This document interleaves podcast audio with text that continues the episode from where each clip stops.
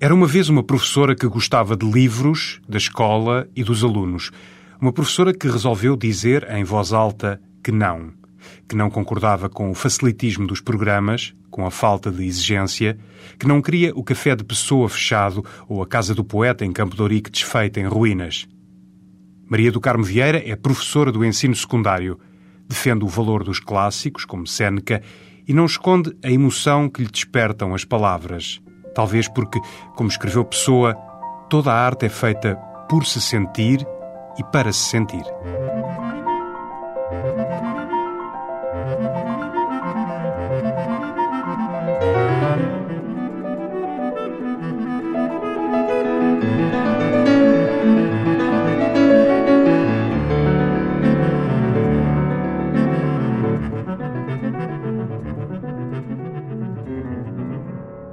Olá, Maria do Carmo Vieira, bem-vinda à TSF. Traz-nos uma carta de amor, cartas de um mestre filósofo a um discípulo e o relato de um sobrevivente do Holocausto. Antes destas leituras, proponho espreitarmos o seu livro, que a editora Quimera acaba de publicar, A Arte Mestra da Vida, reflexões sobre a escola e o gosto pela leitura. A Arte Mestra da Vida, palavras que pediu emprestadas a Fernando Pessoa.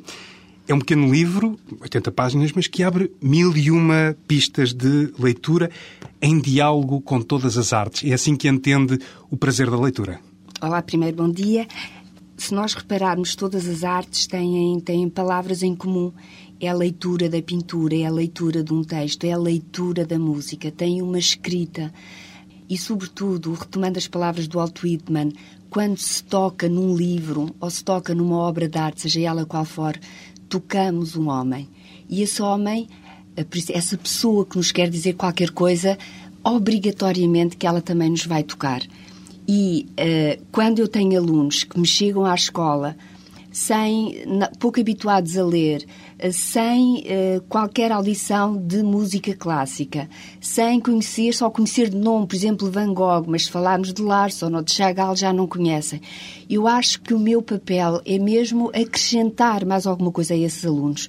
Quer dizer, não, não respeitar o discurso que eles trazem de casa. Nós não podemos respeitar o discurso que eles trazem de casa, como diz o Ministério. Nós temos que ultrapassar esse discurso.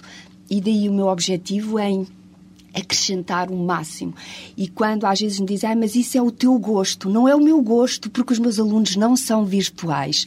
Eu dou aulas há 30 e poucos anos e eu continuo a jantar com os meus alunos, a corresponder-me com os meus alunos, a, a, a, falar ao telefone. De vez em quando, quando me ouvem na televisão, alguém que já não me vê há 20 e tal anos a telefonar-me e, e por isso eles existem, eles estão aqui para dizer que eh, quando nós lhes pedimos exigência, eles respondem. Agora, é preciso, sem dúvida, é preciso amar muito aquilo que se faz. Não receia ser que lhe chamem elitista com essa Claro, abordagem. claro. O Ministério, chama, o, o Ministério chamou-me elitista. Mas elitistas, foi isso que eu lhes disse, são eles. Hum. Porque eu Uh, uh, e, e, então, na escola em que eu leciono, a maior parte dos alunos pertence a uma classe uh, muito fragilizada e financeiramente sem grandes recursos. Por isso, se não for a escola a acrescentar-lhes qualquer coisa, quem o faz? E esses sim vão ser uh, aqueles que vão obedecer. No fundo, é isso. Há uns para mandar e outros para obedecer. E por isso, esses que obedecem nem devem pensar, nem devem ter cultura. E isso sim é um crime. Isso é um crime. Esse seu olhar crítico está presente neste uh, livro. Escreve, por exemplo, infelizmente continuamos, sob orientações institucionais, a menorizar os nossos alunos, a atrofiar as suas capacidades, a negar-lhes a cultura a que têm direito. Uh, esta atitude oficializada ofende a nobreza da pedagogia, em nome da qual se permitem as mudanças mais absurdas e atentatórias da inteligência e da sensibilidade de professores e alunos de todos os níveis de ensino. Mas não é um panfleto contra o Ministério da Educação. Este livro, longe disso, é um manifesto, eu entendo assim, um manifesto, uh, um hino à alegria de, da descoberta, da leitura, da paixão pela leitura ou pelas leituras de que falava há pouco. Sem dúvida, e sobretudo, e sobretudo é mostrar que quando dizem uh, é muito agitadora, uh, fala fala, mas não tem em conta os interesses dos alunos, só tem em conta os seus interesses. Uh, eu só quero precisamente mostrar é a minha experiência. Ela não é inventada, até porque o ato de ensinar, aprender é muito cúmplice e é de uma grande gratidão. Os alunos fazem, têm confiança em mim e eu também vou ter muita confiança neles e sei que eles têm uma certa ignorância e sou eu, sou eu que os tenho a ajudar a preencher essa ignorância e eles um dia mais tarde até me poderão ultrapassar. E isso sim, isso é muito benéfico, ver que um aluno mais tarde me vai ultrapassar nos seus conhecimentos. Leve-nos para o interior do seu livro. Que cheiro, que passagem é que lhe apetece partilhar, no fundo, para abrir o apetite para uma leitura completa da obra? Eu gostava muito, muito de ler logo o início, que eh, relata a importância das, das histórias e dos contos de fadas e precisamente eh, porque é com os contos de fadas que nós fazemos o nosso primeiro caminho na vida de uma forma muito protegida e podemos ter contacto com o mal, mas estamos protegidos pela contadora de histórias, pelas próprias palavras, pelo livro. E daí eu gostar muito de ler esta primeira parte. Então, faça o favor. Era uma vez. Assim começavam as histórias que nos encantavam em criança e que ressoam ainda em nós como ensinamento, prazer e saudade eterna de um tempo relíquia que se erguem longínquas tardes quentes de verão ou noites chuvosas de inverno. Em tempos que já lá vão, alternativa a outro início que tão bem conhecíamos e cuja escolha deixávamos à vontade da contadora, não sem que, por vezes, algum de nós se adiantasse impaciente, lançando, em ritmo silabado, uma das fórmulas mágicas que fina finalmente nos abriria as portas para o mais cobiçado e fantástico dos mundos. Palavras fiéricas que contam um ritual de infância e a descoberta da poesia no eco persistente de uma voz cantada, para uns a da ama ou da avó e para outros ainda a da mãe ou da professora. Ficaram míticas as merendas, em que, tensos de emoção pelo que iríamos ouvir, nos aconchegávamos no chão da cozinha, sobre fofas almofadas, rodeando a avó, que era pertença de todos, e enterrando, deliciados, os dentes na manteiga ou na marmelada, que barrava copiosamente os papos secos. Também à noite, aninhadas no calor confortante dos cobertores de papa, cabeça de fora e olhos atentos, nos refugiávamos nas histórias da avó, adormecendo embaladas pelas palavras que nos guiavam os sonhos. Cenários preservados na memória sem mácula, através dos quais espreita a infância, na sua plenitude sensorial – a anteceder uma das fórmulas mágicas, o súbito anúncio que nos imobilizava. Eu vou cantar uma história, uma história de espantar.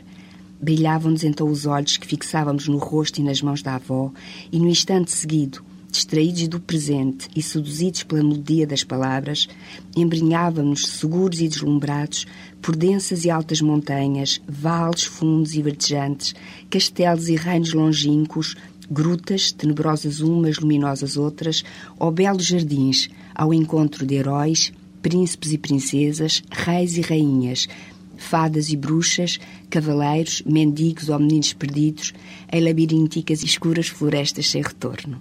Começa assim a Arte Mestra da Vida, livro de Maria do Carmo Vieira, um regresso à infância que guiou também, por exemplo, a caneta de um dos seus autores de eleição, Fernando Pessoa. Sei que traz também para esta partilha uh, um poema uh, de Pessoa, um poema sobre as fadas. Um poema sobre as fadas e, sobretudo, sobre esta ternura do reino das fadas ser cor-de-rosa, que é, não sei, é muito terno. O cor-de-rosa, aliás, eu comecei a gostar muito, muito, muito mais do cor-de-rosa desde este poema. Posso ler? Pode. Do seu longínquo reino cor-de-rosa, voando pela noite silenciosa, a fada das crianças vem, luzindo. Papoulas a coroam e, cobrindo seu corpo todo, a tornam misteriosa.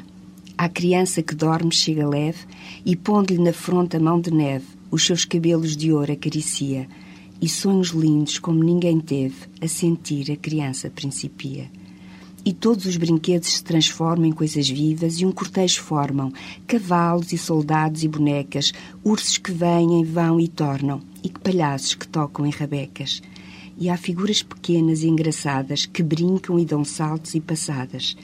Mas vem o dia, e leve e graciosa, pé ante pé, volta à melhor das fadas, ao seu longínquo reino cor-de-rosa poesia de eh, Pessoa, eh, escolhida pela professora de português Maria do Carmo Vieira, autora deste livro A Arte Mestra da Vida, eh, um livro onde se propõe a abordagem da literatura numa conversa com todas as artes, por exemplo, com a pintura, e aqui chama a atenção para a capa do livro, uma pintura do francês Jean-François Millet, lição de tricotar. Há aqui uma mulher, porventura a mãe desta claro. criança, uh, ensinando a tricotar, assim, uma meia-luz, um quadro muito bonito. E nesta conversa com as artes também entra a música. Neste caso, qual seria a escolha? Eu gostava muito que se passasse uh, o segundo andamento do concerto para violino uh, de Prokofiev e precisamente porque é muito nostálgico e as histórias de encantar também nos provocam muita nostalgia.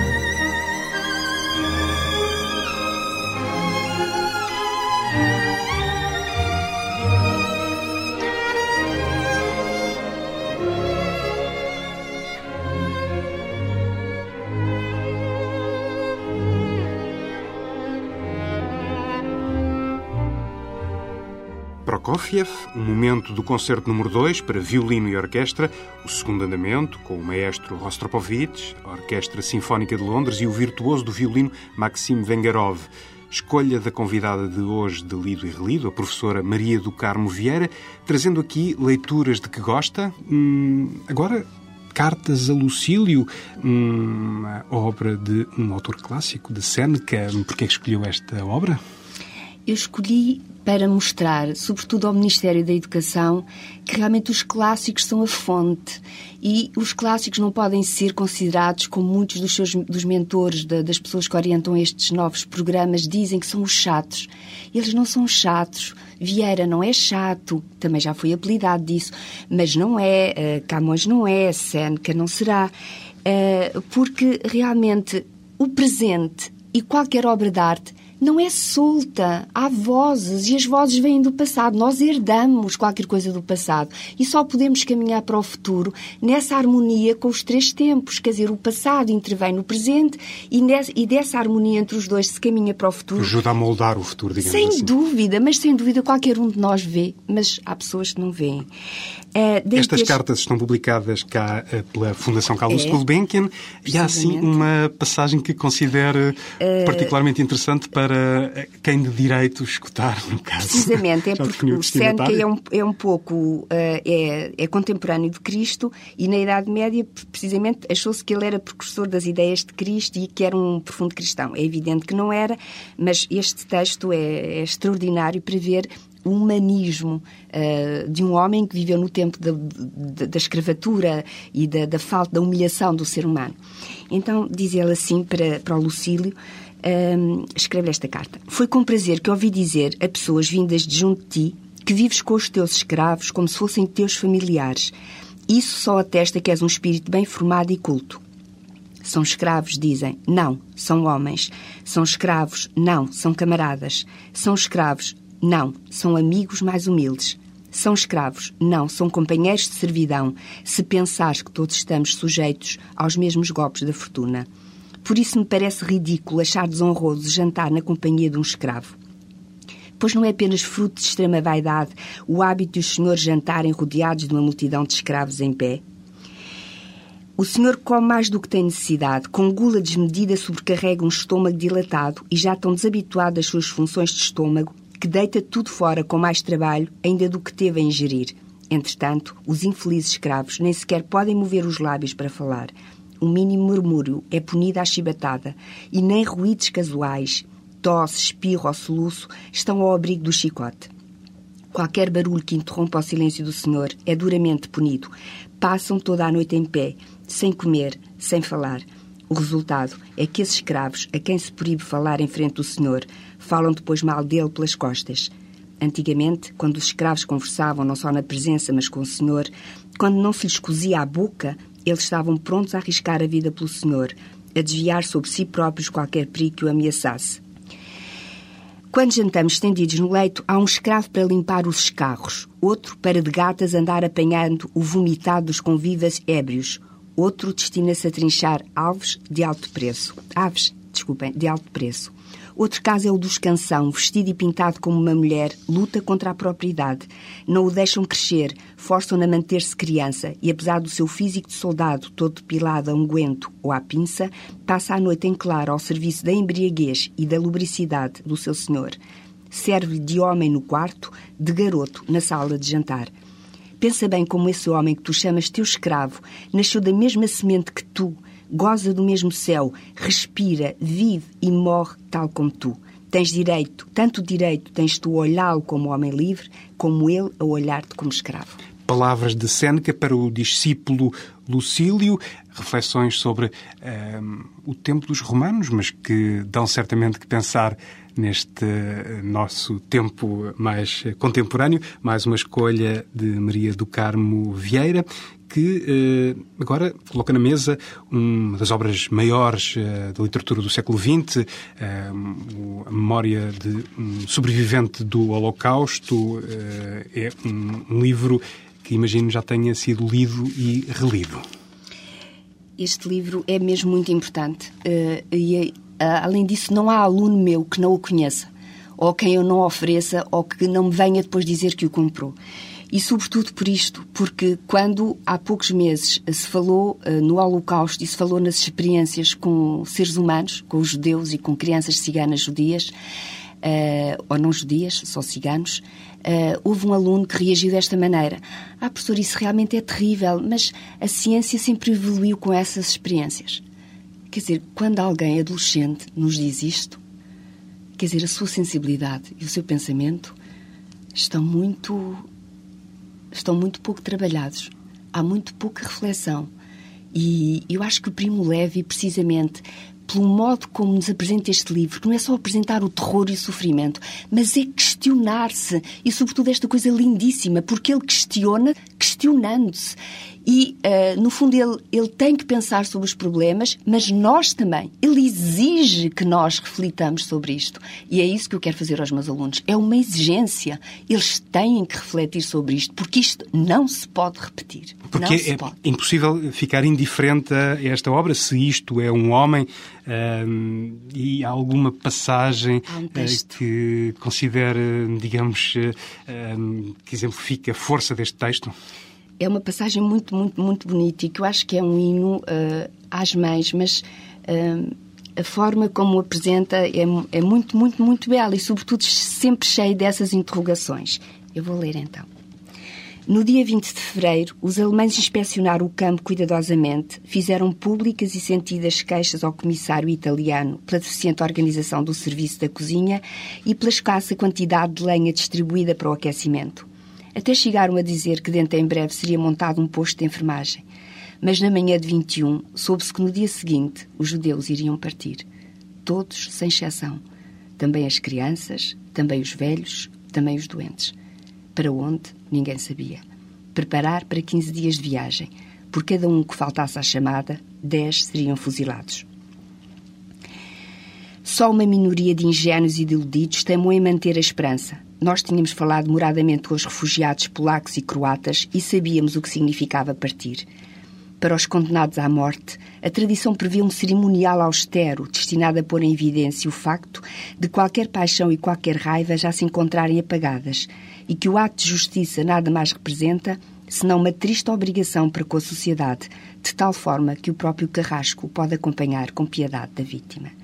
Por isso, evita-se que o condenado tenha qualquer preocupação exterior.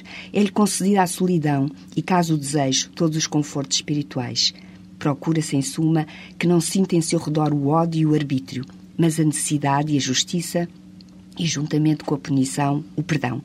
Mas a nós isto não foi concedido, porque éramos muitos e o tempo era pouco. E afinal, de que nos devíamos arrepender? E de que devíamos ser perdoados? O comissário italiano, portanto, deu ordem para que todos os serviços continuassem a funcionar até ao anúncio definitivo. A cozinha continuou, pois, em atividade, os faxinas da limpeza trabalharam como de costume e até os professores da pequena escola deram aulas à tarde, como todos os dias.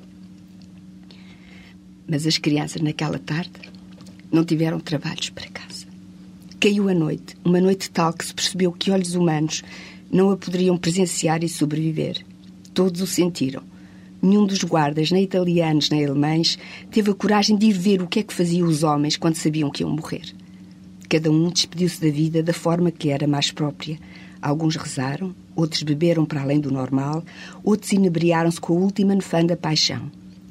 Mas as mães ficaram acordadas para preparar com amoroso cuidado a comida para a viagem e lavaram os filhos e fizeram as malas, e de madrugada os arames farpados estavam cheios de roupas de criança, estendidas a secar ao vento. E não se esqueceram das fraldas, dos brinquedos, das almofadas e das cem, pequena, e das pequenas coisas que elas bem conhecem e das quais os filhos sempre precisam. Não fariam também o mesmo se amanhã esperassem ser mortos com o vosso filho não lhe davam hoje de comer. Estou certo que os ouvintes sentiram a emoção eh, que passou eh, na voz de Maria do Carmo Vieira, tocada pela força e pela beleza destas palavras de Primo Levi, escritor italiano, que eh, nos deixou, se isto é um homem, eh, o relato de uma dura experiência em Auschwitz. É hum, eh, habitual isto acontecer-lhe sentir-se assim tocada pela força destas palavras? A mim e aos alunos. Hum. A mim e aos alunos. E alunos a, alunos, agora sobretudo porque desde que me recusei a dar os, os novos programas fui para os horários no, da noite e os meus alunos eram estudantes trabalhadores e houve uma altura em que pus a Barcarola do Offenbach, que é a música base do tema da Vida é Bela e nós tínhamos visto e depois eles leram isto. E houve alguns deles que choraram, precisamente porque eles são pais também e são. Depois uh, do relato dos horrores de Auschwitz, uh, desta forma intensa uh, pela caneta de Primo Levi, o amor, o amor de um escritor, um filósofo, jornalista austríaco, naturalizado francês, André Gorz. ele foi também um dos fundadores do Nouvel Observateur, com o pseudónimo Michel Bousquet. Foi companheiro de Sartre, escreveu sobre o trabalho, depois sobre a chamada ecologia política, mas a obra que nos traz eh, é outra história. É uma história de amor longa de meio século, creio. Uhum. Uh, é, que livro é este? E este é, é, dos, é dos livros mais belos que eu já li. Uh, e daí eu até ter traduzido já algumas, alguns textos, precisamente para dar aos meus alunos. E isto porquê? Porque eu sinto que tenho alunos, ou já vi alunos, que casam e passado um ano, passado uns meses, estão separados. E eu digo-lhes muitas vezes, aí há qualquer coisa que falha, porque quando uma pessoa aposta no casamento e quando casa, não se pode separar, houve rituais, houve, houve momentos vividos que não, não se podem anular e por isso vocês também têm que refletir sobre o porquê dessa situação. E há pessoas que mantêm a sua vida até morrer e vivem juntos. E é a nossa obra de arte, é manter-nos, quando escolhemos alguém de quem amamos, manter-nos juntos e fazer com que a vida seja extremamente bela com essa pessoa. E o André Gorz e a Dorine são um exemplo muito grande. E, e sobretudo, uh, o livro que ele escreveu, esta carta que ele dirige, porque ela também se sacrificou muito, até intelectualmente, por ele. E ele está-lhe grato. E daí o, ter suicidado com ela, precisamente que aconteceu há relativamente pouco tempo, há cerca de dois anos. Dois anos foi. Uh, um facto que a um tempo terá chocado, mas ao mesmo tempo emocionado, uh, uh, porque é uma, é uma, declaração esse gesto claro, que os dois. É uma morte decidem. encenada. Hum. E eu, eu, como sou muito a favor da eutanásia, totalmente a favor da eutanásia. Uh, ele, a mulher estava extremamente doente. Uma doença degenerativa, que se juntou um cancro. Precisamente, e ele não podia viver sem ela, como sabia que ela iria morrer. Ele não, não aguentou essa ideia e, por isso, combinaram. Ele matou a ela primeiro e depois suicidou-se. Ele tinha 84, ela tinha 82, sim, creio. E foi em 2007. Em... E deixou-nos esta Lettre à D, Histoire d'un amour, uh, que foi publicada em França pela Galilée, cá como já hum, os ouvintes terão percebido pelo facto de ter referido que tem estado a fazer uma tradução, ainda não foi uh, publicada, mas teve então a gentileza de nos trazer uh, dois excertos dessa sua tradução, uh, duas passagens desta declaração de amor. Precisamente, eu só quero notar, ou só quero alertar para a leitura. Eu, eu gostava que sentissem uh, como a estrutura deste livro está tão bem organizada, porque eu vou ler o texto inicial e vou ler o texto final. E sem vos dizer nada, eu acho que poderão perceber como é que uma pessoa sente a passagem do tempo e sente uma decisão tomada. E isso é muito, muito belo. Nós sentirmos, aí está o Walt Whitman, está sendo presente. Quer dizer, quando escrever, quando lemos, quando sentimos alguém, eh, não é um livro, não é uma obra arte que temos ali, mas é a pessoa que a fez. Então, o início é assim. Vais fazer 82 anos. Perdeste 6 centímetros, pesas apenas 45 quilos e continuas bela, graciosa e desejável. Vivemos juntos há 58 anos e amo-te mais do que nunca. Sinto novamente no fundo do meu peito um vazio devorador que só o calor do teu corpo contra o meu preenche. Preciso tornar a dizer com, com simplicidade estas coisas simples antes de abordar as questões que já há algum tempo me atormentam. Por que razão estás tão pouco presente no que escrevi quando a nossa união representa o que há de mais importante na minha vida? Por que razão dei de ti em o traidor uma falsa imagem que te desfigura? Esse livro deveria mostrar que a minha ligação a ti constituiu a viragem decisiva que me permitiu querer viver. Por que razão, então, não referi a maravilhosa história de amor que começáramos a viver sete anos antes? Por que razão não falei do que me fascinou em ti? Por que razão te apresentei como uma criatura digna de piedade, que não conhecia ninguém, não falava uma palavra de francês, se teria destruído sem mim, quando tu tinhas o teu círculo de amigos, fazias parte de uma companhia de teatro de Lausanne e eras esperada em Inglaterra por um homem decidido a casar contigo? preciso reconstituir a história do nosso amor para apreender todo o seu sentido. Foi ela que nos permitiu ser quem somos, um pelo outro e um para o outro. Escrevo-te para compreender o que vivi, o que vivemos juntos. A parte final agora. Acabas de fazer 82 anos. Continuas sempre bela, graciosa e desejável. Há 58 anos que vivemos juntos e amo-te mais do que nunca. Recentemente tornei a apaixonar-me por ti mais uma vez e sinto de novo um vazio devorador que só o teu corpo apertado contra o meu preencho. Vejo por vezes à noite a silhueta de um homem que, numa estrada vazia numa paisagem deserta, caminha atrás de um carro funerário. Eu sou esse homem. És tu que o carro funerário transporta. Não quero assistir à tua cremação. Não quero receber uma urna com as tuas cinzas. Ouço a voz de Kathleen Ferrier que canta O mundo está vazio, não quero viver mais e desperto. Vigio a tua respiração, a minha mão toca tal de leve. Gostaríamos, cada um de nós, de não ter de sobreviver à morte do outro. Dissemos-nos muitas vezes que se por milagre tivéssemos uma segunda vida, quereríamos passá-la juntos. 21 de março, 6 de junho de 2006, André Gorse. Maria do Carmo Vieira ofereceu-nos assim dois momentos tocantes, a passagem inicial e o fecho desta obra de André Gorce, Carta a D, História de um Amor, aqui uma tradução uh, literal. Maria do Carmo Vieira, professora de português, hoje convidada de Lido e Relido. Muito obrigado por ter partilhado na rádio a sua imensa e evidente paixão pelos livros e pela leitura. Obrigada.